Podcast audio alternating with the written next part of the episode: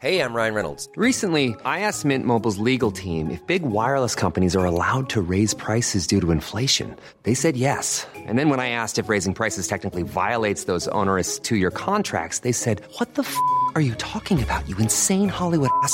F- So to recap, we're cutting the price of Mint Unlimited from $30 a month to just $15 a month. Give it a try at mintmobile.com slash switch. $45 upfront for three months plus taxes and fees. Promo rate for new customers for limited time. Unlimited more than 40 gigabytes per month. Slows. Full terms at mintmobile.com. Tu Malacarri, como era el ídolo de todos, es decir, de toda la. Se verá, le atribuían hasta el invento de la tortilla de patata, aparte del uso indiscriminado de la boina, que es verdad. Entonces, pero lo de lo del catalán este es genial. Es tremendo, tío. Lleva una semana hablando sin parar. Bueno, pero es que la tortilla es buena. Sí. La cerveza Es que también. Ha sido darle cerveza y tortilla y hemos desatado. ¿Se puede hacer publicidad está- de la cerveza que estamos tomando? Dale al play, dale al play no, antes de que sal- no salimos de aquí, no salimos de aquí, no salimos de aquí. Buscamos los límites de la ciencia, el futuro de la tecnología, el alcance de la mente humana. Esto es Mindfacts. Bienvenidos a Mindfax, donde cada semana buscamos los límites de la ciencia, de la tecnología y de cuánto tiempo puede hablar un ser humano sin fallecer en el intento. Sergio Cordero, ¿cómo estás? Estoy encantado hoy aquí. ¿Qué tal llevas esta semana? Pues lo llevo bastante bien, la verdad. Estamos un poco encerrados, confinados, medio a medio, pero bueno, lo llevo bien, no lo llevo mal. Esta, esta práctica de escuchar a Carlos todo el rato, ya estamos acostumbrados. Jesús Callejo, ¿cómo estás? Sí, sí, no, fenomenal. Vamos, yo es que si no escucho a Carlos Canales no duermo bien. Es verdad, es verdad. No sabemos vivir sin, e- sin él. Alberto Espinosa, los mandos técnicos. Bien, esta semana última. Bien, todo bien, ¿vale? Y un servidor, Fran Izuzquiza. Bueno, Carlos Canales, ¿qué tal? Hola, muy bien aquí comiendo tortilla. Bien, bien, ya te veo, ya te veo, ya te veo. Deja algo. A tope de fuerza, a tope de ganas y como siempre queriendo contar buenas y nuevas historias y queriendo ayudar, Sergio, a la gente que lo necesita. Sí, este mes vamos a echar una mano a aquellos niños que por desgracia no tienen tantos juguetes como nos gustarían, eh, dando un toque de atención a los Reyes Magos y Papá Noel para que se acuerden de ellos, gracias a Juguetos Parque Sur. Uno de esos juguetes más regalados a lo largo del tiempo ha sido las pistolitas de toda la vida para los niños, para jugar. Y vamos a pensar en pistolitas, pero no en las de ahora, no en las clásicas, no. Hoy en Mindfax hablamos de las armas del futuro. Ryan Reynolds here from Mint Mobile. With the price of just about everything going up during inflation, we thought we'd bring our prices down. So to help us, we brought in a reverse auctioneer, which is apparently a thing. Mint Mobile unlimited premium wireless. Ready to get 30, 30, bit to get 30, bit to get 20, 20, 20, bit to get 20, 20, bit to get 15, 15, 15, 15 just 15 bucks a month. So, Give it a try at mintmobile.com slash switch. $45 upfront for three months plus taxes and fees. Promo rate for new customers for limited time. Unlimited more than 40 gigabytes per month. Slows. Full terms at mintmobile.com.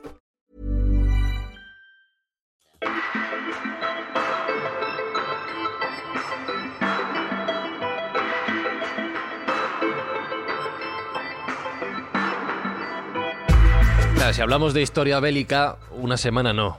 Podemos estar aquí con Carlos una vida entera escuchando y escuchando y escuchando historias. Y pensando en las armas, es verdad que han evolucionado un montón, vamos a mirar hacia el futuro, pero a medida que han evolucionado las armas, ha evolucionado la guerra en sí. No es lo mismo un campo de batalla pues cuando se pegaban a puño limpio o con los palos, que cuando ya empezaron a sofisticar su armamento, a meter caballos y a ir teniendo capacidades mayores. Desde luego no ha sido lo mismo cuando han entrado la tecnología por medio, estaba pensando en los tanques, ta, ta, ta, ta, No, la pólvora antes. la pólvora. Pero claro, ¿cómo va a ser eso en el futuro? ¿Cómo van a ser las guerras? Pues, eh, hombre, lo bueno sería que no hubiera. No, eso, Sería eso sí, interesante. me temo que no va a ser posible. Y en cualquier caso, no lo sabemos, nunca se sabe. Es decir, a ver, yo llevo escribiendo sobre guerra treinta y tantos años ya. Y bueno, yo no escribo exactamente sobre guerra, pero, pero es verdad que es, que es un tema permanente, cuasi permanente en lo, en lo que estoy escribiendo. Y realmente eh, yo sigo pensando que la guerra, como la esclavitud, sobre lo que también he escrito, son, eh, son instituciones humanas que son eliminables. Es decir, esto es lo primero de todo. Pues Es- vamos tarde ya. no, no, no, es cierto. El ser humano puede vivirse en guerra y el ser humano puede vivirse en esclavitud. Cuidado, no he dicho sin violencia, que eso es otra historia. Mm. O sea, la violencia forma parte ya de nuestra naturaleza animal y es otra historia. Pero sin guerra sí, la guerra es la, la guerra es la violencia institucionalizada por una comunidad. Es decir, el ser humano ha vivido en el pasado sin guerra. Yo que estoy haciendo un trabajo que espero que salga en unos cinco años o cuatro, tres, sobre la guerra prehistórica, me enfadé muchísimo el otro día viendo un artículo que me, enfadó bastante, que decía que los seres humanos, o sea, es el típico artículo no de un historiador, sino un periodista. Y aquí algunos sois periodistas, esto duele para los periodistas, pero es que es una barbaridad. Es decir, los seres humanos, humanos actuales estuvimos en guerra con los neandertales 100.000 años. Primero es falso. Segundo, no se ha probado. Y tercero, no sería una guerra. O sea, es un disparate toda la noticia arriba abajo. La guerra es algo realmente reciente. La guerra empezó en el ser humano hace no más allá de 10-12.000 años. Y la guerra no es necesaria. Es decir, hay comunidades humanas que viven sin guerra desde un tiempo muy largo y no pasa nada. No ha pasado absolutamente nada. An- Andorra lleva un potorrón de tiempo sin guerra. Islandia lleva un potorrón de tiempo sin guerra. Y sobreviven perfectamente. Es decir, la guerra no es necesaria para la humanidad. Eso es una cosa que es falsa. Dos, la guerra y la tecnología están implicadas. Absolutamente. Eso en cambio es cierto, desde el principio de los tiempos. La tecnología, que es lo que distingue al ser humano, la capacidad de crear herramientas de los animales, es lo que nos permite mejorar nuestras posibilidades como lo que somos, cazadores depredadores. Con lo cual, el ser humano, enfrentado al único depredador que le puede depredar a él con el mismo nivel de éxito, que es alguien igual, desarrolla su máximo ingenio, obviamente, cuando su situación está en peligro. ¿Y qué mayor situación en peligro a nivel comunitario que una guerra? Vale. Dicho estas dos cosas, lo normal sería que el mundo del futuro caminara hacia la no guerra. Porque la guerra ya no sirve para lo que servía originariamente, que es la resolución de la política por otros medios. Que es lo que decía Clausewitz y qué es lo que es. O sea, la guerra es la continuación de la política utilizando la fuerza. Donde no llegan las palabras, llegan los tortazos. Exacto, pero mucho más allá que la violencia individual del famoso embajador español de donde no lleva un español con la mano, llega con la espada. Es decir, que eso es el típico clásico de lo que es la violencia individual. En este caso, por un asunto de honor, por coger una flor para una dama. Sino que, en el sentido de Clausewitz, sí es cierto. Es decir, si la guerra es la política con un instrumento definitivo del uso de la violencia, la guerra no tiene sentido en el futuro, en la comunidad. Decir, debería desaparecer. De hecho, los grandes teóricos de historia como Arnold Toynbee pensaron que la guerra ha estado a punto de, en nuestra civilización, el occidental, desaparecer dos veces. Y es verdad, ha estado cerca. Hubo un pequeño periodo en el nacimiento de nuestra civilización donde la guerra se convirtió en algo de frontera, en algo lejano, que no afectaba al corazón de la civilización y el mundo, que es el periodo de los antoninos del Imperio Romano, donde la guerra algo remoto, que se daba en las fronteras de Germania, en el norte de África, en la frontera de Persia. Pero no afectaba a un ciudadano de Mérida, de Toledo o del Barcino romano. Era una cosa de por ahí. Y durante ese periodo, la guerra no se vio en la amenaza de desaparecer. Digo la amenaza porque es la palabra exacta. Pero no formaba parte de la esencia de la comunidad. De hecho, los romanos progresivamente dejaron de entrar en el ejército. El ejército era una cosa donde alistabas a bárbaros que luchaban en fronteras lejanas. La segunda gran época de. No, yo no estoy tan de acuerdo con Toynbee de que pudiera haber desaparecido, pero casi es el siglo XVIII. El siglo XVIII europeo, la guerra se convirtió en algo que se hacía contra enemigos exteriores, contra la gente que no era de tu cultura y civilización. La guerra en Europa, el juego de reyes, como llamaban en la época de Luis XIV, era una salvajada, como todas las guerras, pero con ciertos límites. Ciertos límites que se basaban en reglas que ahora mismo ni siquiera entenderíamos. Porque ese es otro de los temas. La guerra está siempre sujeta, sujeta, como casi todas las actividades humanas, a ritos. A ritos. Es difícil de creer, pero es así. Ritos que vienen de nuestra época animal, de ritos de cortejo hasta ritos de, grupo, como, sociedad y como, grupo. Todo esto lo estoy contando porque no se puede entender lo que puede ser la guerra en el futuro si no se entiende que la guerra no es necesaria. O sea, que puedes vivir sin guerra perfectamente. ¿Desde dónde está entonces el problema? El que manche menos. Ahí vamos. A eso, a eso, a eso vamos. La guerra del siglo XVIII se convirtió en Europa en algo que en realidad era un conflicto que estallaba siempre entre los mismos países, que eran todos países europeos occidentales, donde se cambiaban al acabar unos cuantos territorios entre los monarcas y donde aparentemente no afectaba en nada la estructura de vida de la población. Era algo asumido, menos para los muertos, claro, y heridos, que eso lo asumían mal. Pero digamos que después de la brutalidad de las guerras de religión del siglo XVII, la guerra del siglo XVIII, las Lace Wars, las guerras de encaje, era una cosa hasta bueno, porque no te arrancaba la cabeza un cañonazo, ¿no? Pero era hasta elegante. Decir, tenía un cierto estilo donde tú no buscabas la destrucción del enemigo. Esto es interesante. Buscabas obtener una ventaja, pero no su, su eliminación. Lo cual establecía ya de principio una serie de reglas de comportamiento que limitaban los efectos nocivos que siempre tiene una guerra. ¿Qué estropea todo esto? Pues curiosamente la democracia. También tiene razón Toynbee en esto. La Revolución Francesa. La conversión de la guerra en un fenómeno masivo de la población. La leva en masa francesa de 1792 es el comienzo del horror. Absoluto. Cuando la gente empieza a matarse en serio. Porque empieza a matarse por algo que iba o que era tan pernicioso como la religión, que es, en este caso, la ideología política. En las guerras a veces me lo preguntan siempre. muy habit- ¿Y cuánta gente moría en una batalla medieval? Y me olvidaros del Señor de los Anillos. No era así. En una batalla medieval puede que murieran el 4 o 5% de los combatientes o menos, a veces ni el 2. Era lo habitual. Es cierto que podía haber más bajas en una persecución, pero el conflicto era un conflicto muy limitado en sus efectos. En cambio era terrible, por ejemplo, en un asedio, si ocupabas una ciudad o en una campaña de saqueo. Es decir, había muerte y destrucción, pero no necesariamente en la batalla. En la batalla era una cosa donde la gente se mataba poco porque básicamente daba mucho miedo y porque cansaba. Los muertos empiezan a aumentar en los campos de batalla en el siglo XVIII, según va mejorando la tecnología y la forma de matar. Y a partir de las guerras napoleónicas esto es un puñetero horror. Sea, pero literal. O sea, es un espanto. En la época de Aníbal también murió, murieron muchos. Murió ¿eh? mucha gente, pero, pero no una batalla. Cannas es una anomalía, por ejemplo, Claro. que es una de las mayores batallas de la historia de la humanidad. Es, es raro, o sea, decir, lo normal, incluso Treve, tras y menos, grandes victorias de Aníbal, pero Aníbal combate durante 20 años, casi. Es decir, las grandes batallas son raras. Es, decir, es, es extraño que una gente muriera en una batalla, porque, ¿por qué? Porque, por eso, porque daba mucho miedo, era complicado. Morían de otra forma, morían en saqueos de los pueblos, en la toma de las poblaciones, esclavizaban a la gente. De hecho, la esclavitud en su momento, otra, es, eso- otra institución humana perniciosa, fue un avance. Dices, ¿cómo que fue un avance? Sí, la esclavitud hace miles de años fue un avance porque hacía que no mataras a los prisioneros. Los usabas para algo, pero respetabas su vida. Entonces, esto que parece ahora muy extraño, era así. Bueno, pues en lo que nos enfrentamos ahora es que, ahora no, desde el- la caída del muro. Todos he visto la película Marea Roja, seguro. Bueno, a lo mejor alguno Bueno. no. Bueno, Pero no miréis a nadie. Marea Roja se plantea un, un problema, un debate entre el capitán del submarino y el primer oficial. Y es que eh, surge el debate de que si hay guerra nuclear, no hay guerra. Hay destrucción. Claro, no tiene sentido porque claro. has perdido la guerra, los dos pierden. Mm. El que gana, que no gana, y el que pierde, porque pierden los dos. Es, absurdo, no tiene ninguna lógica. Entonces la guerra deja de tener sentido en un mundo de, de combate nuclear. Esto es un pequeño detalle importante. El segundo detalle. Los conflictos, tal y como están planteados desde el 11S, y esto es importante, ha caminado hacia un camino diferente de lo que se pensaba. Se han convertido en clásicos conflictos de barriada colonial. Es decir, son conflictos de, como se decía antes, baja intensidad. Pueden ser brutales pero no llevas, puedes destruir un país entero como Siria, pero no hay un sistema de enfrentamiento clásico como el que hubo hasta la Segunda Guerra Mundial. Eso no ha vuelto a ocurrir. Es decir, no hay sociedades enteras involucradas en la guerra para la destrucción completa del enemigo.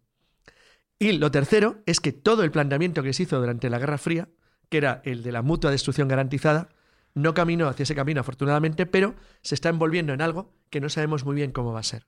Y sobre todo, que es eh, mi mayor temor y el de casi todo el mundo, que es el descontrol en la guerra. Como he dicho que la guerra es la continuación de la política en otros medios, lo peor que puede ocurrir en la guerra es que no haya ningún control sobre la misma. Es decir, la guerra en manos de aficionados.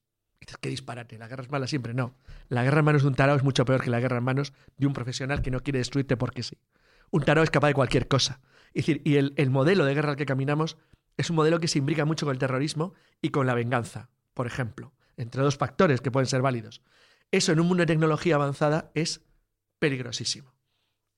Es curioso porque me habéis invitado a este programa justo cuando yo me acabé de leer una cosa. me- yo no estoy muy al tanto tampoco de la, de, la, de la guerra moderna. Es decir, me interesa porque escribo sobre ello, pero que me ha, me ha llamado mucho la atención, que es un análisis español muy bien hecho, muy, muy bien hecho, sobre el conflicto que acaba de desarrollarse en Nagorno-Karabaj entre azeríes y armenios. Fascinante, fascinante porque examina en un solo artículo los seis problemas de lo que nos estamos enfrentando ya, que cogen temas de política, temas jurídicos, de derecho, y temas de pura y simplemente utilidad de materiales y gasto en un campo de batalla. Fascinante. Luego lo tocaremos porque ha metido algunos elementos que no estaban muy claros de lo que podía ocurrir por primera vez en un conflicto abierto entre dos estados, aunque sea muy pequeña escala y aunque no sean precisamente dos estados industrialmente muy potentes, pero sí con gente lo suficientemente preparada como para plantear un desafío realmente fascinante. Entonces, por empezar por algo, primera cuestión. ¿Qué es la doctrina de la guerra básica y clásica actual? La doctrina de guerra entre bloques, el Pacto de Varsovia y la OTAN, que era la- lo que dominó el escenario entre el año 45 y el 90, era el enfrentamiento total entre dos bloques que podían triturar la Tierra ellos solos. Y se había planteado siempre desde el punto de vista de lo que era la esencia tradicional del enfrentamiento militar. Estados que se entregan en todo para obtener la victoria en una guerra que va a ser a- hasta el final. Que eso es la forma occidental, por otro lado, de hacerla, de siempre.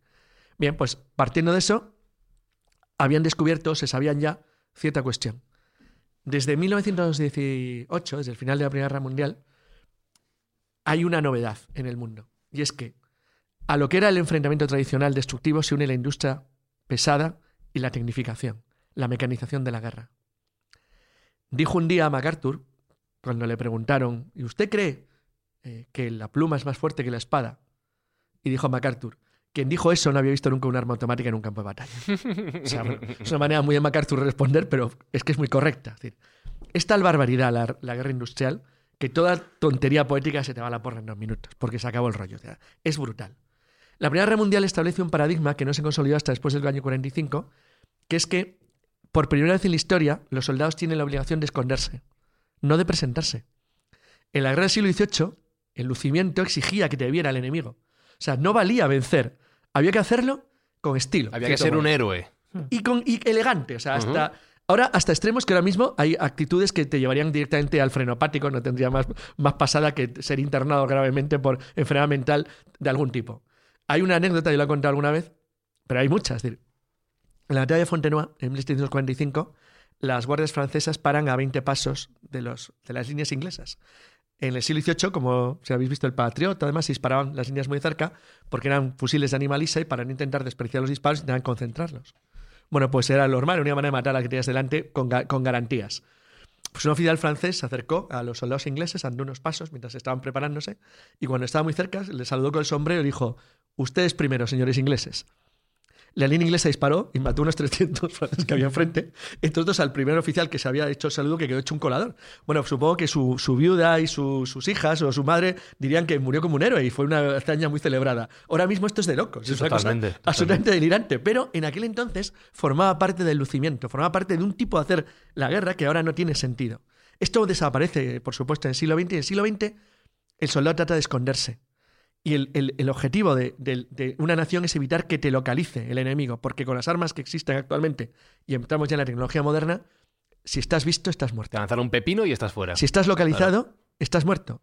Y el ser visto no significa que te vean con la vista, significa que te vean, que te detecten por calor, que te detecten por emisión electrónica, que te detecten. O sea, cuando los argentinos en 1982 hunden el Sheffield, que es una de las formas de cambiar la guerra moderna, le hunden a 35 kilómetros de distancia. Porque los aviones que le hunden, que lanzan el misil Exocet solamente aprovechando la curvatura de la Tierra, como si fuera un escudo, durante un momento, claro, los radares a cota no, los, no les captan, simplemente salen unos, nada, imperceptibles segundos para hacer un barrio electrónico al horizonte y captar la posición del destructor inglés. Luego bajan de nuevo por debajo de la cota del radar, del horizonte, y lanzan los misiles. ¡Pum! Y no hubo que hacer nada más. Ya está. Te han destruido a 35 kilómetros porque has hecho una misión electrónica que ha captado un ordenador, que ha programado los datos de blanco en un ordenador a 35 kilómetros. Y estás muerto. Entonces, desde entonces, esto es, bueno, se sabía ya, pero se veía venir que iba a acabar la cosa así. Es decir, el ser localizado es tu fin. Con lo cual, la OTAN empezó a elaborar en los años 80 lo que llamaba la doctrina del campo de batalla vacío. Es decir, el objetivo de los soldados es eliminar su presencia.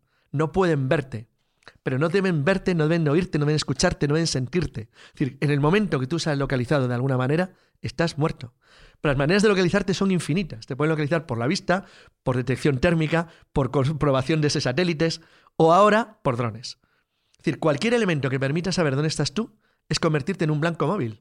Entonces, con lo cual, el primero de los objetivos era cómo combatir en campos de batalla donde todo el mundo estuviera escondido o intentando evitar que no le vean. Porque en el momento en que seas visto, es decir, eres un blanco posible. Pero claro, esto era sobre la doctrina básica de lo que sería la guerra entre estados, entre naciones. Y hoy no vamos a hablar de guerra, vamos a hablar de las armas, que es un concepto totalmente distinto.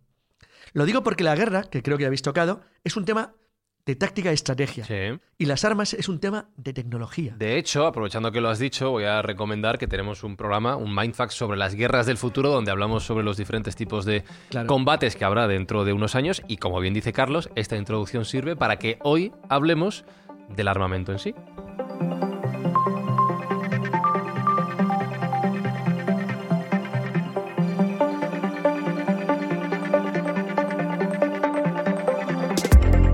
Esto ha sido, esto ha sido inicio. ¿vale? Claro, es que no vamos, preámbulo. no vamos a hablar de bacterias, ni de virus, ni de hacer conflictos, ni Es cosas el, de estas el raras. prólogo, todo esto. Esto es para que ahora ya entremos. Todo lo anterior era. era, Eso es. era Eso.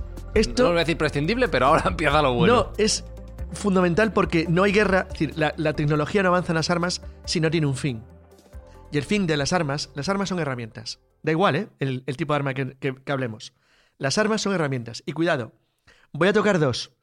Cuando, no sé por qué, si tú vas a un colegio y le dices a un niño, di un arma romana, todo el mundo le dice una espada. Mm. Nadie piensa en el escudo y la coraza. Son armas también, y el casco. Ofensivas o defensivas. Es decir, las armas no son solamente las que tú utilizas para agredir, son también armas las que utilizas para defenderte y protegerte. Es armamento también. Aunque la gente no tenga en la mente la idea de que eso es un arma también, pero es así. Entonces, básicamente, las armas tradicionalmente se dividían en dos tipos. Las armas eh, que tú utilizabas de mano o de alcance corto y los proyectiles, los misiles. O sea, lo que tú podías lanzar. Una piedra con una onda, una lanza, una jabalina. La división es exactamente igual. No ha cambiado nada. Cambia el concepto. Pero por lo demás es idéntico. Un cuchillo sigue siendo un cuchillo y un misil sigue siendo una lanza, pero de más largo alcance y con más efecto destructor. Pero el concepto es igual. Y siguiente tema que es fundamental para hablar cuando se toca el tema del armamento. Como las armas son herramientas y los hombres, los seres humanos hacemos herramientas porque no son útiles, las armas son útiles para la función que se crean. A ver, un cuchillo sigue siendo igual en manos de un neandertal que en manos nuestras.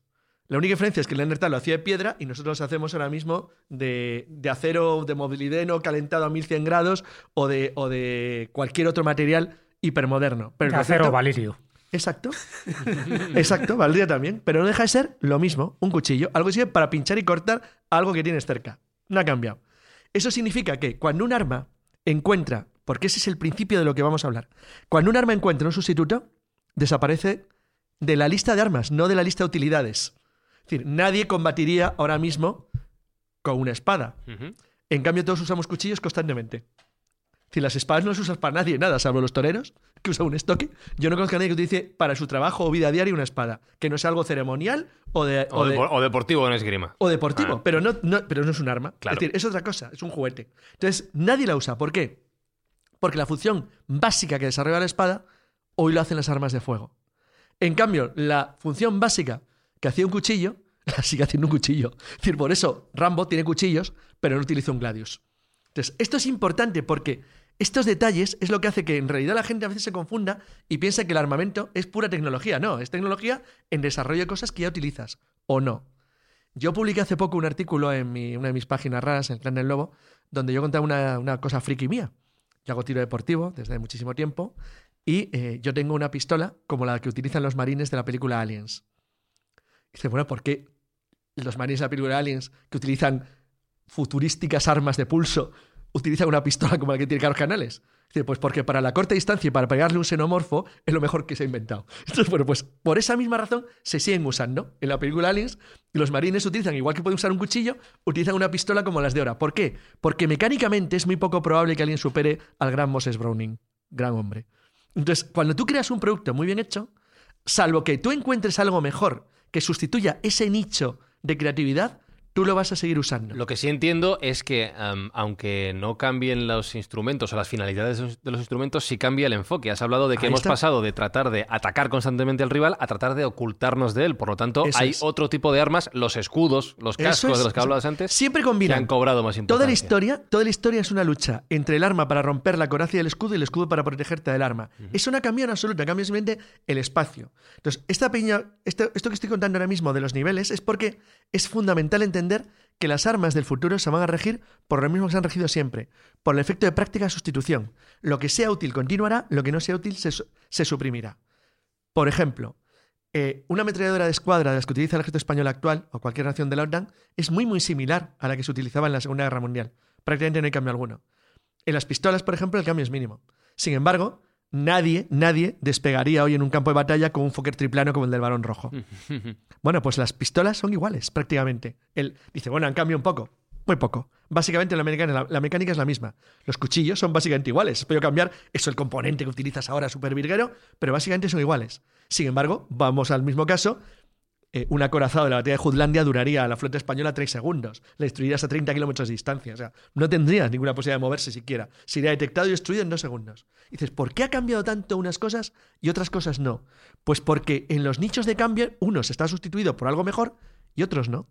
Entonces, en ese sentido, lo que es, lo que es el armamento que se va a emplear en cualquier guerra que haya en el futuro, va a depender muchísimo de en qué contexto vayas a desarrollar el modelo predictivo que tú quieras hacer. Si vamos a hablar de conflictos, lo que ahora se llaman de baja intensidad, combates urbanos, zonas de guerrilla urbana, combates en ciudades, el armamento y la tecnología han cambiado relativamente poco. Han cambiado mucho en lo que es la localización y búsqueda de tu oponente y la protección tuya de las agresiones, chalecos de Kevlar, material de armaduras, pero no ha cambiado tanto en lo que tú vas a emplear como doctrina técnica y táctica porque básicamente te estás desarrollando en un mundo idéntico. Sin embargo, en otros aspectos, como podría ser, por ejemplo, combate en el cielo, en el aire o en el mar, el cambio es radical. ¿Dónde entran las variantes que a mí me interesan más en el uso de armamentos? En que los armamentos, en contra de que cree la gente por la, por la idea que da el cine y las películas, están mucho más limitados de lo que la gente cree por razones de tipo político, económico o jurídico. Ahora pondré varios ejemplos. Sobre el primero, un ejemplo. Vuelvo de nuevo a las guerras de las Malvinas, es un buen ejemplo. Las batallas finales de guerras Malvinas, Monte Longdon o Mount Harriet, son muy parecidas a una batalla del año 1918. Son prácticamente iguales y son el año 82. Dices, bueno, ¿por qué son prácticamente iguales? Porque es lo mismo. Combates de infantería en un terreno bastante desolado, en el cual, sin embargo, si a la gente de 1918 lo hubieras transportado al 82, hubiera notado dos cosas. Ausencia de barrera artillera masiva, no la había. Ausencia de armas químicas, no las hubo, no había gases venenosos. Y sin embargo, y sin embargo, les habría sorprendido que una estructura defensiva del año 18 lo hubieran desmantelado ingleses argentinos en 30 minutos, no les hubiera costado nada. Porque, claro, tienes la ventaja de poder utilizar proyectiles dirigidos, sistemas antitanque, cosas que entonces no existían. ¿Qué ventaja te daba? Utilizar el mismo poder de fuego en un espacio más amplio con menos gente. Pero en el concepto básico, el cambio no sería especialmente grande. Sin embargo, los avioncitos de la Primera Guerra Mundial, ¿qué creéis que ocurría si se enfrentan con un Harrier o un Mirage 6? Nada, que ni despegan. Exacto.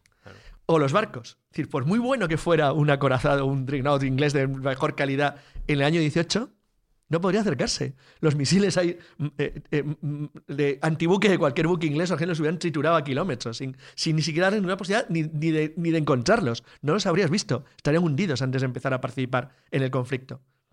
Sea, claro, un submarino nuclear inglés hubiera hun- hundido la flota del Kaiser él solo. No hubiera necesitado ayuda de nadie. Él solo. Bueno, hasta que se acabaran los torpedos. Pero también, diría también, decir, no tendría ningún, no habría rival. Y sin embargo, te aseguro que Rommel, cuando era teniente de infantería en una trinchera, le pega un tiro exactamente igual ahora que en 1917.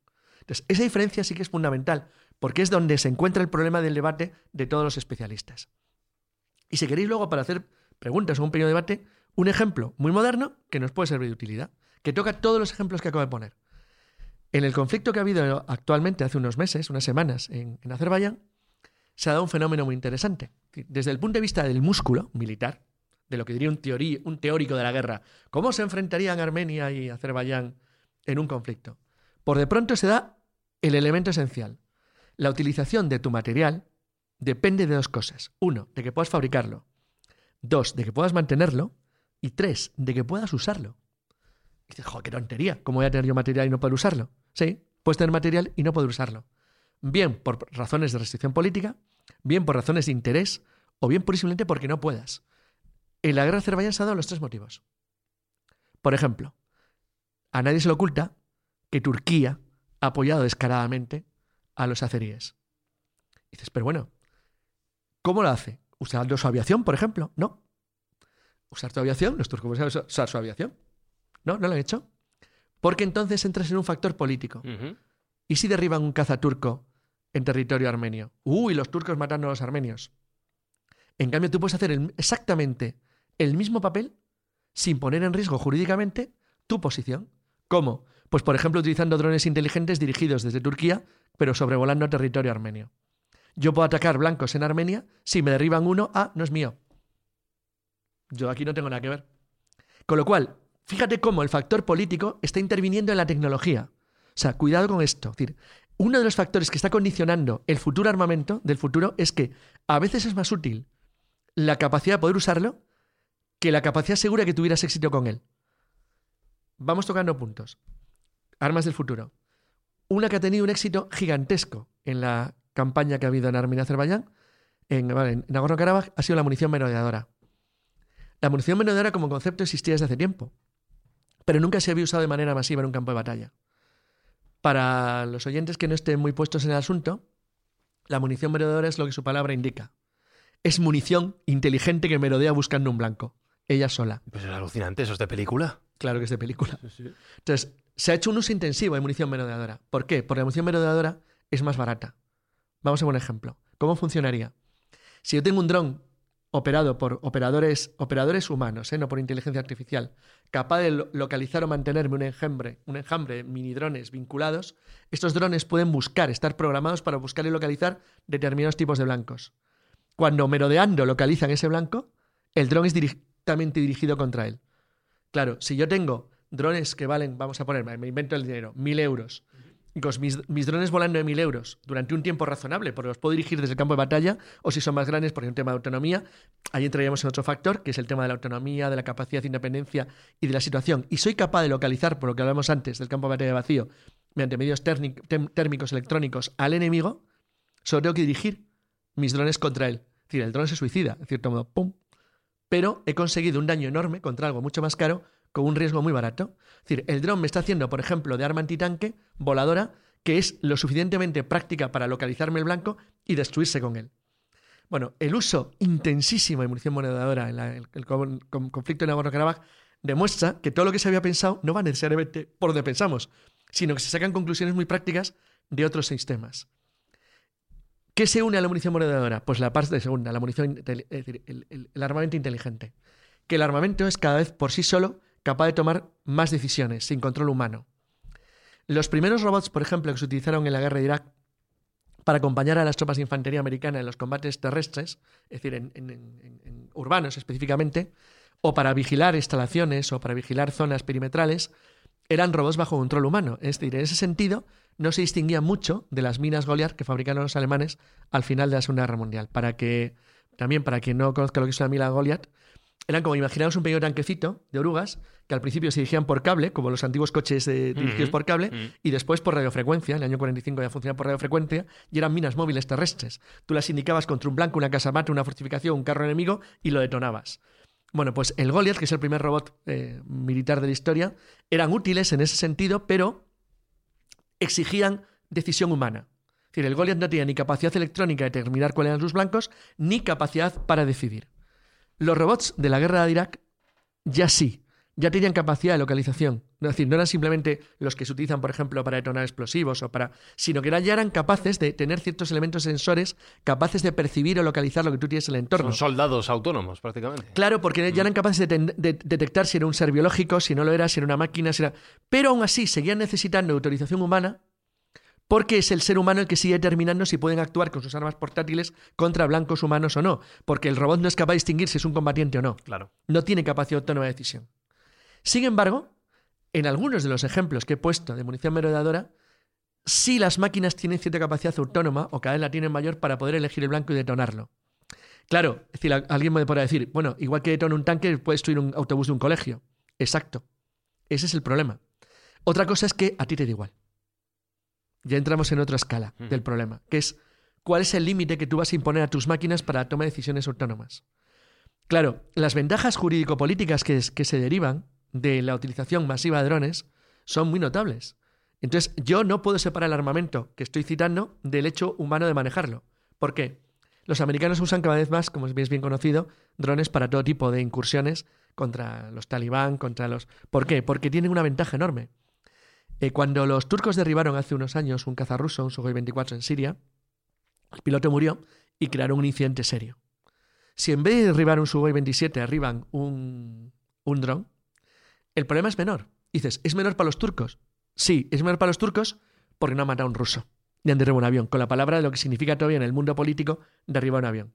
Pero es también mejor para los rusos, porque no tienen que explicar a su opinión pública que les han matado a un piloto. Entonces, al final, los combates entre máquinas son buenos para las dos partes. Con lo cual, lo que yo estoy percibiendo de lo que está ocurriendo ahora mismo en el mundo es que se va a seguir incrementando la utilización de máquinas en el campo de batalla. Esto es verdad que contraviene claramente las leyes de la robótica Asimov, pero es que nacieron muertas por evolución del ser humano. Y va a ir a peor. Va a ir a peor porque, ya que estamos hablando de armamento, ir quedarnos con esto. Drones. Uso intensivo, masivo y constante. Pero cuidado, no solamente como objetos voladores. Hay drones submarinos para cazar minas, para ponerlas, para localizar naves submarinas. Es decir, el dron se está convirtiendo en uno de los elementos esenciales del campo de batalla futuro. O sea, en el fondo lo que estamos haciendo es robotizar la guerra. Drones para todo tipo de utilidades, desde localización de campos de minas hasta localización de sistemas de sensores por infrarrojos, por decir, cualquier cosa para la que una máquina pueda multiplicar o amplificar las calidades de un ser humano, se va a usar. Dentro de ese armamento del futuro, ya que estás hablando de robotizar la guerra, ¿qué opinas de, ese, de esos insectos cibos, de esos insectos biónicos, donde se les utiliza precisamente para eso? Como armamento para localizar objetivos y también para, para destruirlos de alguna forma, utilizar seres vivos para matar. Está, exact, está exactamente igual, pero con una, con una matiz. Para lo que es el tema de espionaje, tú sabes que incluso se está convirtiendo en cyborgs e insectos. Es decir, se meten maquinitas en pequeños bichitos que hacen de sensores de localización, por supuesto. Exactamente igual que se van a usar, se va a ir amplificando también la segunda parte de lo que dices, que es la utilización del dron como espía, micro, mi, miniatura, pequeñito, imperceptible, o como arma el dron que te puede detonar para matar a una persona o para destruir un vehículo blindado. Depende del tamaño y la carga explosiva que pueda llevar y el alcance que tenga el operador que lo maneja. Porque seguimos con el tema del rango de la operatividad, de la autonomía y de la velocidad de localización de la frecuencia a la que puede alcanzar. La repetición de la guerra yo la veo absolutamente decisiva. El siguiente paso es cómo afecta esto a lo que es la doctrina clásica de un campo de batalla.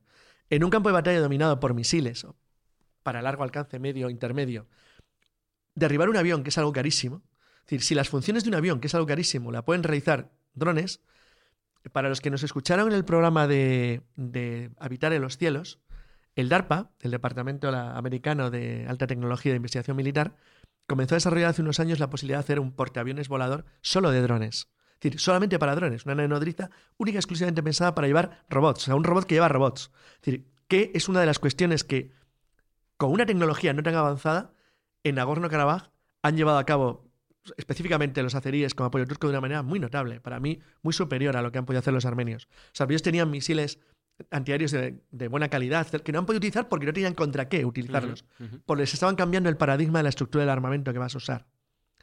Eh, por ejemplo, yo soy de los que sostiene siempre que una guerra entre Marruecos y España, para un tema, es un disparate. Lo es por miles de razones, económicas, políticas, jurídicas, de todo tipo. Pero entre otras cosas porque es una estupidez, o sea, porque no tiene ningún sentido. España tiene 500 misiles Taurus, capaces de lanzarlos a 500 kilómetros y entrarte por esta ventana. Es decir, entrarías en un nivel de destrucción de tal nivel que no tendría ningún sentido. O sea, es una cosa muy compleja. Entonces dices, pero ¿cabe la posibilidad de un enfrentamiento? Sí, a otra escala, más baja, que es donde realmente las, guerras son perfectamente factibles y donde están desarrollando ahora de manera masiva en todo el mundo. Es decir, hay montones de conflictos abiertos, en los cuales el armamento que se utiliza no es el pesado, o sea, tú no estás utilizando el armamento pesado ideado originariamente en los años 80 para eh, resolver una guerra al estilo del viejo pacto de Varsovia contra la OTAN, sino que utilizas otra cosa. Y ahí es donde la tecnología está avanzando de manera decisiva. Claro, ya no son guerras convencionales, son guerras o bien tecnológicas o bien híbridas, que ahora se habla claro, mucho sí, no, son todas guerras híbridas, eso está claro. Decir, son guerras que combinan lo que llamaríamos terrorismo, política, de, desinformación. Exacto, todo mezclado, ciberguerra, decir, todo. Pero ahí no hablaríamos de armamento, porque armamento sería otra cosa. Entonces, dentro de eso, el equipamiento de tus combatientes para una guerra diferente, un entorno distinto, significaría básicamente el acogerte a cinco, podemos decir, como cinco elementos básicos. Uno, la ocultación, el camuflaje. Y es lo que decías antes de la parte defensiva, que es la que adquiere importancia. Claro, ahora mismo es muy importante decir, si a ti te ven, pueden matarte. Si no te ven, es difícil. Cuando en los años 40 del siglo pasado, el profesor Sick, que era el mayor especialista, era un químico, el mayor especialista del mundo en polimimetismo, diseñó para las SS alemanas los primeros blusones de camuflaje basándose en la forma en la que se filtraba la luz en los árboles de los bosques, que cambiaban por temporada, según fuera verano, otoño, invierno o, o primavera. Ideó también, los alemanes eran muy dados a hacer cosas inútiles, es decir, gastar tiempo en eso, ideó también la impregnación antiinfrarrojos de los blusones. Hubo blusones alemanes en los años 40 que llevaban impregnación antiinfrarrojo. Cosa bastante, bastante poco útil porque prácticamente tus enemigos nadie tenía un visor infrarrojos. Con lo cual, bueno, pues está muy ya una chorra en ese pana. Pero... esto, Sergio, es el paso perfecto para la capa de invisibilidad de Harry Potter. Que a, eso, vamos, a eso vamos, a eso vamos, a eso vamos. Entonces, en, en, en los 40 la ocultación del infrarrojo era muy importante. Yo esto, esto sí lo he debatido muchas veces, yo nunca he hecho recreación, yo nunca he hecho Airsoft ni cosas parecidas, pero, decir, pero, pero es verdad que es un tema de debate muy divertido porque la impregnación infrarroja de la ropa actual militar es esencial. Esencial porque eh, cuando llega la noche, decir, el a ver, yo los camuflajes que tengo civiles, porque en Estados Unidos, a diferencia de Europa, existe lo que es un camuflaje civil que usan para caza, aire libre, eh, yo puedo en, determinados entornos, tú no me verías en un bosque, me escultaría muy bien, pero tú no eres un ciervo, con lo cual me da absolutamente igual que me veas que no. Pero en cambio, bastaría con que llegara el anochecer para que cualquier soldado, cualquier soldado de todos los tiempos, si yo llevo sistemas de localización infrarroja, lo vea como si fuera un gusiluz. Con lo cual es un blanco perfecto, da igual que se esconda que no, porque mis sistemas de captación van mucho más allá que la ropa que tú llevas. Te estoy captando porque emites calor. Entonces, como emites calor, eres un blanco seguro. Entonces, claro, el llevar un sistema de impregnación que evita que tú tengas firma térmica es esencial. Pero llevas tú, la pintura de tus vehículos, tu sistema, tu material, todo se oculta, porque los motores dan calor y por lo tanto son localizables también. Entonces, todo el sistema de ocultar tu calor se convierte en algo esencial. Pero a lo que es ocultar tu calor, hay que ocultarte tú visualmente. Y ahí entras con la capa de Harry Potter. Los primeros sistemas de camuflaje óptico nacen en la primera mitad de, las primeras mitad de la década pasada y han evolucionado mucho. Básicamente, en los, algunos que se pueden ver por internet, al- cuidado, algunos son, muchos son fotomontajes de, son montajes ¿eh? de, de vídeo que no son reales, pero hay algunos que sí lo son y bueno, hay cosas realmente sorprendentes. Lo que se busca es crear estructuras que sean cámaras que sean capaces, como la última película El hombre invisible, donde lleva un traje que le hace invisible porque proyecta permanentemente el entorno que tiene el propio traje. De manera que tú simplemente te ocultas porque te ocultas de la luz. Es decir, la luz te oculta. Entonces, bueno, los sistemas de invisibilidad por, por bloques o capacidad de proyectar el entorno para hacerte invisible real se tienen que combinar con elementos que te hagan invisible tu firma térmica. Si yo llevo la, la- la ropa de Harry Potter y no me ve, pero sigo teniendo 36 grados de temperatura y me late el corazón, me van a matar exactamente igual. no me voy a librar ni de coña. Y hay algo peor, es decir, eso hace 50 años no te mataría a nadie. Ahora te mata un cazador civil que tiene visores infrarrojos. O sea, es decir, es que los tiene. O sea, literalmente, o intensificadores de imagen para ver de noche. Con lo, Entonces, con lo cual lo de Jasper Maskerline, ¿no? Cuando intentó hacer esos camuflajes Claro, de invisibilidad claro, ya claro. no le serviría para nada Sí, porque, el- porque- El, calor le quedaría revelaría Claro, ¿no? o sea, la sí, posición. claro, detectarían que no hay motores en los vehículos. O sea, claro, decir, bueno, pero pueden estar apagados. Pero bueno, lo de Maskerline que es, como no se sabe todavía lo que hizo, porque Sí, sigue oculto, Todavía quedan otros 20 Sí, años sí, hasta que prorrogado, se revele 20 toda la años. información encriptada que tiene. Lo han probado 20 años porque yo creo que parte de lo que hacía Maskerline se basaba en una verdadera obra de arte que, que, cuidado, ha ganado mucha fuerza e intensidad. Porque lo que hizo Maskerline es lo que ahora es útil, que es ocultarte en un campo de batalla. Bueno, Maskerline, para los oyentes que no sepan lo que llegó a hacer, llegó a crear una ciudad paralela a Alejandría que bombardearon los italianos por error. Porque simuló una ciudad donde no la había. Es decir, es un truco de magia a nivel a escala, a escala, no sé, a escala mago increíble, tipo el, el mago más grande que te puedas imaginar, pero, sí, pero con absoluta realidad lo, lo logró hacer. Sí, sí, el Copperfield de... Pues un Copperfield a lo bestia, a lo o bestia. lo que hizo en, en el Alamein, donde fue capaz de construir tanques que no existían, que eran en realidad esculturas de goma y de, y de madera que estaban como si fueran eh, objetivos reales que no lo eran en realidad. Pero esto va aún más, o sea, eso, eso, eso es uno de los caminos. Pero el siguiente es que si tú eres capaz de tener invisibilidad térmica e invisibilidad óptica, prácticamente eres invisible ya. Pero tienes aún así que ganar un paso más, y es que no te vean al moverte. Es decir, claro, eh, los grandes francotiradores tipo Simo Haya, uno de sus sistemas consistía en que no se movían. Es decir, eh, Carlos Hadcock, el mayor francotirador de la guerra de Vietnam, eh, un día, bueno, tuvo que matar a un general norcoreano, al que le mató a 600 metros, y le mató como, aquí, en Las Rozas, a 30 kilómetros de la capital. O sea, de, literal, le soltaron allí y le dejaron varios días para que lo hiciera. Y cada día se confundía con el bosque. Se quedaba quieto. O sea, una cosa zen a extremos de locos. A lo mejor en un día andaba cuatro metros. Cuatro metros. El resto del tiempo estaba quieto, comiendo comida astronauta y meando y haciendo pipí popó ahí, quietecito, sin moverse, para que el bosque fuera él. Se le metía las urnas por la nariz, pero no se movía. Es decir, claro, son unas cosas absolutamente increíbles, pero es la única manera de garantizar que nadie te va a ver ni encontrar. O eres como el bosque, eres como el bosque, te ven como el bosque. Claro, el problema es que cuando eso tú lo haces un volumen gordo, te tienes que mover. Y tu movimiento genera ruido, sonido. Con lo cual, todas las armas de localización, porque las. Esto es un juego de ser visto no visto, localizado no localizado. Es decir, en la guerra de, de Irak, del 91, en la primera guerra del Golfo, todo vehículo prácticamente localizado por los aliados fue destruido. Todos. En la mayor de las batallas que hubo terrestre, eh, entre carros de combate iraquíes y americanos, el, resultado fue terrorífico. Los americanos no perdieron ninguno. Los iraquíes prácticamente todos los que se enfrentaron. Y es que no tenían ninguna posibilidad. Una vez que estaban localizados, los sistemas de control hasta de tiro, por, eh, de, de estabilización de tiro, los sistemas radéricos, los sistemas de captación del enemigo, eran tan brutales la diferencia tecnológica que había que no hubo rival. O sea, los barrieron del Sting, Sting 73, me parece que se llamó. Era el nombre del, mapa del lugar. Esto demuestra que todo el armamento que tú tienes ya no es la utilidad que tienes, sino lo que tiene tu enemigo y cómo lo puedes utilizar. Y en las guerras híbridas que tú hablas, lo que se va avanzando es a eso. El otro día me hacía gracia cómo los ingleses están trabajando incluso con determinados tipos de, de camo urbano orientados a, a combatir un sitio de polvo de ladrillo, polvo rojizo, de color ocre, que se aleja de lo que es la naturaleza verde, porque dan por hecho que tú vas a tener los conflictos en ciudades, donde tu objetivo entonces no es localizar un enemigo que tiene un carro de combate detrás de una colina, sino un tipo que está detrás de una pared. ¿Cómo sentir las paredes, poder oírles hablar, poder captar el ruido de lo que tú tienes a 5, 6, 7 metros? Con lo cual es una combinación de tecnología de escucha, de tecnología de captación. Yo vi en Estados Unidos unas cosas para caza que me parecían aterradores, que eran captadores de sonido, eran pequeñas antenitas que te colocabas con unos eh, casquitos y lo colocabas en el rifle para captar el sonido a cientos de metros de cualquier bicho. Es decir, era una cosa realmente increíble. De todas maneras, más allá de, de sistemas, de grandes sistemas como los que estás describiendo. no, claro, no, pero, sí, pero digo Sí. a nivel de, de ejército, has apuntado y me parece muy interesante lo que va a llevar el propio soldado. Es decir, entiendo que su cuerpo se va a convertir en un arma tecnológica más. Es una máquina porque le ayudará en el agua, en la tensión, en la- en la- en el- en- a respirar, a beber, le protegerá, le protegerá el frío del calor, le dará alimento, lo podrá conectar, como quien podrá tomar agua, podrá alimentarse. Sí, ya en branques artificiales, ¿no? Como Sí, en la película exacto. de. Se está trabajando en branquias artificiales para que puedas vivir debajo del agua. Es decir, al final a ti te van a convertir lentamente en un cyborg. Pero cuidado, la transmisión del cyborg tiene dos partes y esto sí que es importante. Uno, lo que es ser tú mismo un cyborg.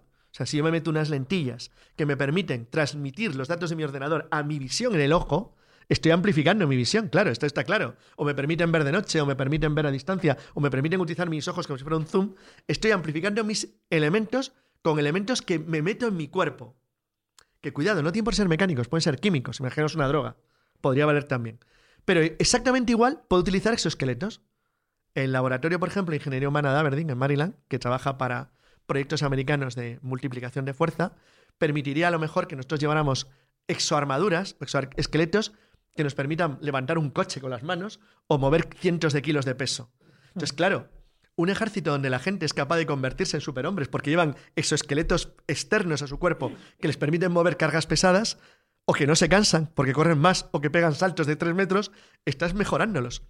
Pero mejorándolos con un traje. Pero también tipo Iron Man. No vamos a llegar a tanto, ¿no? Pero les estás mejorando un traje. Pero los puedes mejorar internamente. Hay una película que es eh, Al filo del mañana, donde se ven a los Sí, soldados con esos esqueletos moviendo pues, exacto. verdaderas Exacto, burradas exacto, ¿no? de peso que ellos lo pueden hacer. Está muy realista al final de mañana de cómo podría ser un exoesqueleto práctico. Y exactamente igual te pueden mejorar, que eso también es una película muy interesante, que es Los ríos de color púrpura, que es de una ficción de lo, un intento alemán de finales de la Guerra Mundial, de alterarte por no porque mis armas sean armas físicas, sino porque son armas químicas. Me meten algo dentro, en mi cuerpo, una droga, algo que me permite, me convierte en un ser invulnerable. No me canso, no tengo que dormir, soy mucho más rápido. Entonces, todos estos elementos se van a ir combinando. Cuidado con el Neurolink de, de Claro. Elon Musk, al final va por ahí, para, para crear para soldados o cibernéticos. Claro, o insertarnos en el cerebro a- a elementos que nos permitan tener capacidades mejoradas. ¿Estos son armas? Sí, son armas, son elementos que forman parte de las armas. Pero lo- sobre lo que son las armas reales, lo que todo el mundo entiende por un arma, un fusil, una pistola, también hay mejoras. ¿Por qué? Porque exactamente igual que mejoran las fibras de Kevlar que te protegen de los disparos o las armaduras que te protegen del contacto, tú necesitas algo que penetre, algo que cada vez es mejor. Entonces, tradicionalmente se pensaba que la mecánica, lo que es la estructura mecánica de las armas modernas, es muy difícilmente superable. Es decir, a ver, existe un elemento físico, de física. Es decir, cuando, cuando las armas automáticas nacen en, a principios del siglo XX, el elemento está tan perfeccionado y está tan bien hecho. Y es una cosa que roza tanto la perfección mecánica que es difícil que algo lo mejore. Es decir, ¿quién puede superar un MG-42 que dispara 20 proyectiles por segundo? Es decir, es que es muy difícil. O sea, aunque sea un arma del año 42, no puedes. O sea, ¿quién puede mejorar lo que decía al principio? Una cosa tan bien hecha como lo que hizo Browning en- con las primeras pistolas de autocarga. Es muy complicado mejorar eso. Pero tú puedes mejorar otros elementos que la industria te permite ir avanzando. Hay una película que es Ser que es una película de Schwarzenegger en la cual él protege a testigos, que los malos utilizan en miniatura, es un buen trasto, pero en miniatura, armas de impulso magnético. O sea, armas que no utilizan munición, no usan pólvora. Lanzan dardos de aluminio a la velocidad de la luz. Con lo cual, claro, un dardo te derriba una pared di- directamente por la potencia en la que va. Lo llaman cañones de raíl, que hay un barco americano que lleva instalado uno. Entonces, este tipo de, de de armas, si se consiguieran miniaturizar o convertir en un arma de escala humana, aumentarían el espacio de necesidad de protección de los soldados en un campo de batalla. Es decir, ayudaría mucho al campo de batalla vacío. Porque tú cubrirías un espacio más grande y una potencia mucho mayor. Cuidado, esto podría incluso en peligro la utilización de armamento pesado, porque armas de impulsión magnética destruirían cualquier carro de combate actual como si fuera mantequilla. No habría nada capaz de resistir algo así, si pudieras llevarlas portables. Es decir, son armas mejor que de impulsión de energía, sí, sin duda alguna, porque no, no ni siquiera las ves, no las localizas con facilidad, no emiten luz. Lo malo es manera. que el campo de batalla queda vacío, pero conviertes toda la tierra. Exacto, amplificas el espacio, exacto. El espacio gana en extensión, prácticamente todo sería, porque llegarías a cualquier lado con mucha facilidad. Entonces, en este caso, por ejemplo, eh, hubo un, inventor australiano, se llama O- Odaiwar, es impronunciable el nombre, que hace unos años creó una de las primeras pistolas electromagnéticas que se habían creado, es decir, hay varios modelos.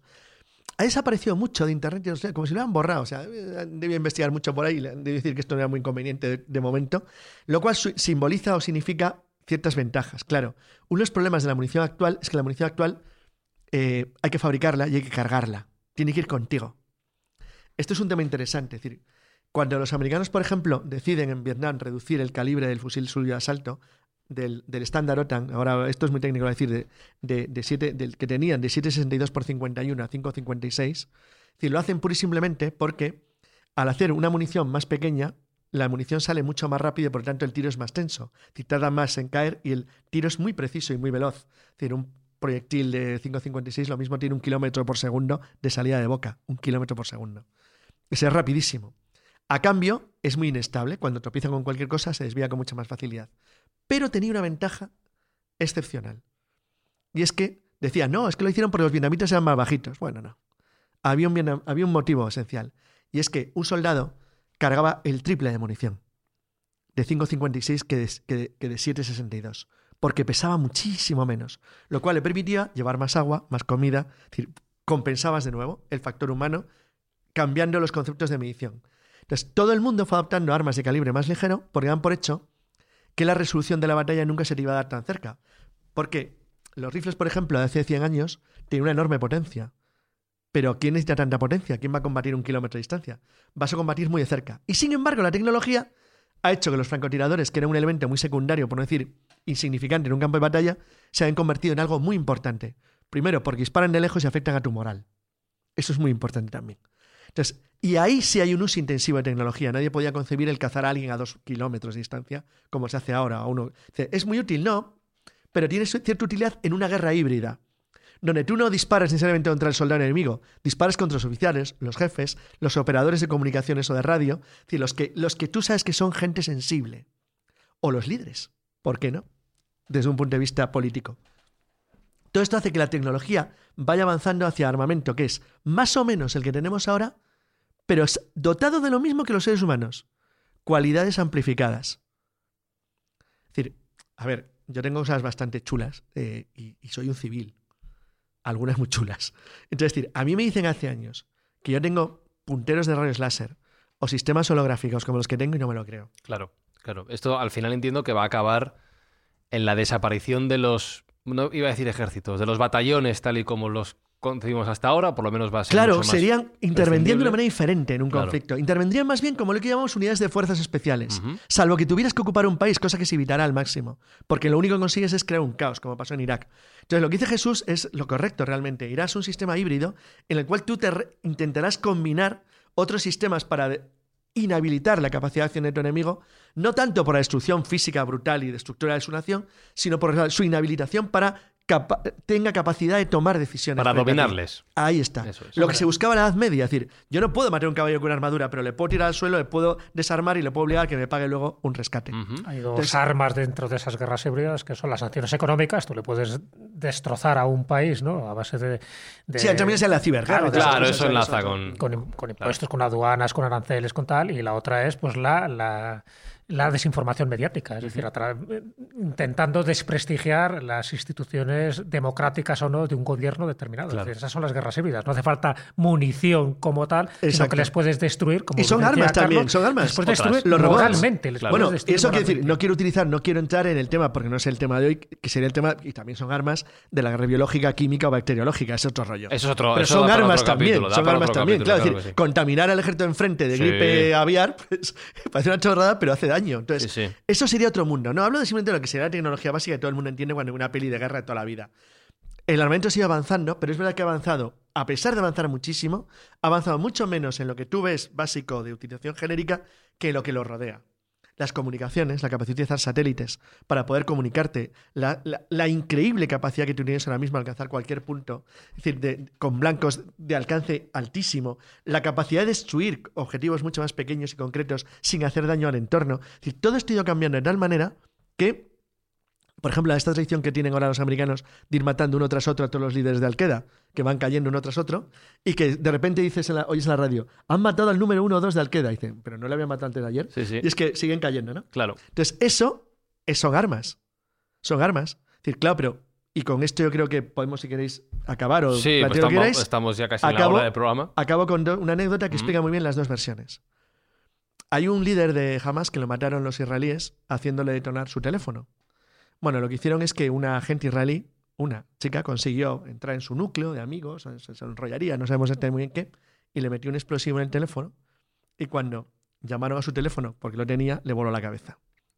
Es un ejemplo de utilización de arma- armamento miniaturizado en explosivo, pero usando un sistema tradicional de toda la vida, que es el agente infiltrado. Ujú. Luego está la versión rusa. Los rusos mataron a Dusayev, el líder checheno, al que estaban persiguiendo y no conseguían acabar con él, porque eh, consiguieron que hiciera una llamada o localizar con uno de sus satélites, eh, una de sus llamadas, el teléfono móvil.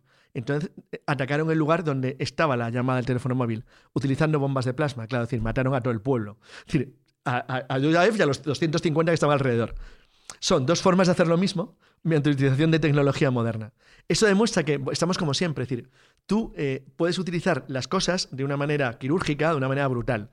Y eso no va a cambiar porque depende de la decisión humana. Entonces, depende de la decisión humana, ese es el, el sistema de lo que nos indicará lo que vaya a ocurrir en el futuro. Estaba pensando Sergio, que decía Carlos, que la guerra, no, no que esté condenada a desaparecer, pero bueno, que no tiene mucho futuro tal y como lo hemos entendido. Pero oye, ha dado para una hora de Sí, charla. ha dado un ¿eh? rato largo. Yo Sí, quería sí. aprovechar que está Carlos aquí para hacer una pregunta. Eh, ¿Qué opina él, qué opinas Carlos, de esta nueva, este nuevo tipo de armas que ha sacado Rusia o que Rusia proclama que tiene, que es eh, lo que llaman el avant que es eh, armas nucleares que son, son hipersónicas, parece ser que pueden ir a 27 veces la velocidad del sonido y además a maniobrar de forma muy rápida y muy práctica. Eso vuelve a poner encima de la mesa una nueva guerra fría, porque solo parece ser que lo tienen los rusos y deja totalmente inútiles a los misiles anti, antibalísticos, antimisiles. Que no, No. que no. Vamos a ver, los rusos, los rusos como los americanos pueden destruir el mundo entero, con lo cual tienen la misma, la misma cuestión. A ver, hay dos cosas que están muy de moda ahora, que son los pulsos electromagnéticos, que salen en todas las películas de malos, que es una cosa realmente interesante, que es la capacidad de anular las estructuras de comunicaciones electrónicas del enemigo mediante un pulso electromagnético que no se lanza una bomba nuclear en la estratosfera. Me refiero mediante sistemas electrónicos. Las armas hipersónicas que acabas de citar, Claro, es decir, podrían suponer una, una amplitud de la velocidad de traspasar la barrera defensiva de tu enemigo y garantizar una destrucción, que lo único que va a conseguir es que tu destrucción fuera cinco minutos después, porque no te ibas a librar del contraataque de una manera u otra. Y además, porque las potencias nucleares, por eso son tan potentes y poderosas, siempre se protegen de una manera muy original. Mira, hace unas semanas, eh, sí, unas 15 días, en una cena, coincidí con un ingeniero naval español que está trabajando ahora mismo en América y eh, surgió un debate muy curioso que yo estaba escuchando ahí fascinado sobre, porque había dos ingenieros navales, sobre el tema de, bueno, empezaron a hablar del S-80, el submarino español, y surge el tema de los posibles submarinos nucleares brasileños. Te decía que a cualquier nación eh, poderosa le preocupa mucho más que tú tengas un submarino nuclear que la posibilidad casi de tener una bomba. Por si tienes un submarino nuclear, tienes entonces un peligro mortal para cualquiera. Y me conté una cosa que no sabía. Es decir, Francia, a diferencia de Estados Unidos o de Rusia, no tiene necesariamente una gran fuerza de submarinos nucleares. Lo que tiene es unos poquitos que nadie sabe nunca dónde están. Nunca. Con lo cual, en un momento dado, te pueden destruir cualquier punto del globo, porque no sabes dónde están. Y no tienes ninguna posibilidad de responder a eso. Entonces, por más que hagas. Entonces, en ese sentido, por eso digo que vuelvo al principio, que es que en un mundo de armas nucleares la guerra no tiene sentido, porque es la destrucción mutua garantizada. ¿Habrá tipos de guerras híbridas, como dice Jesús? Nos las vamos a comer todas en los próximos años.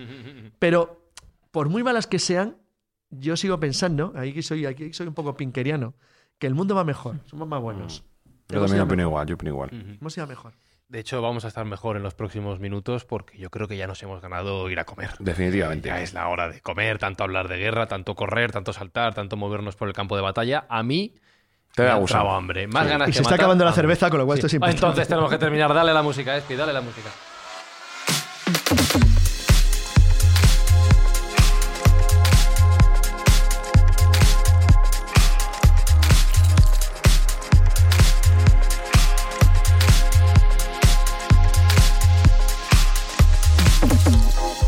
No sé quién dijo hace unas semanas, creo que fue a través de Evox, un oyente, al que le mando un abrazo y gracias por escucharnos, que últimamente estábamos bajando de la hora de duración cosa que en Mindfax, por cierto, nunca dijimos que fuera a durar una hora. Pero bueno, vale, a- a- agradecemos desde luego tu- tus ganas de escucharnos. Hoy tienes una horita de programa, hoy no te quejarás, ¿eh? Hoy no te quejarás. Claro que estas son las cosas que ocurren cuando aparece Carlos Canales. Vamos a comer ya, ¿no, Carlos? Sí, sí, yo creo que sí, porque he dicho que me estoy quedando sin cerveza y queda poca No, tortilla. no puede ser. Gracias, Carlos. Gracias, Carlos. Jesús Callejo, gracias de nuevo. Pues nada, aquí nos está esperando una fritura de ciberinsectos. Por cierto, hay que decirlo. ¿Qué colección de cervezas inglesas nos ha traído aquí, Sergio? eh? Claro, ¿Cómo nos cuida? Porque armas, no sé, Sergio, pero cerveza que no en esta casa armas hay pocas, pero cerveza no va a faltar.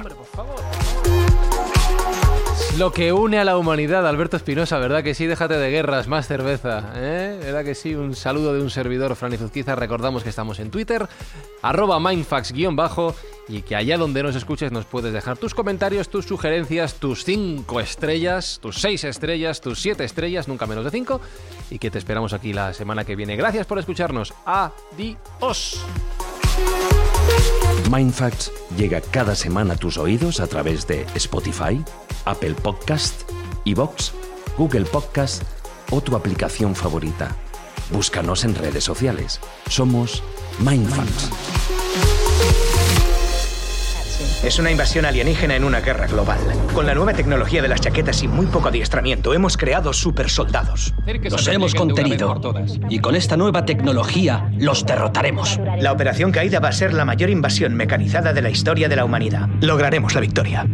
Luchamos. Es lo que sabemos hacer.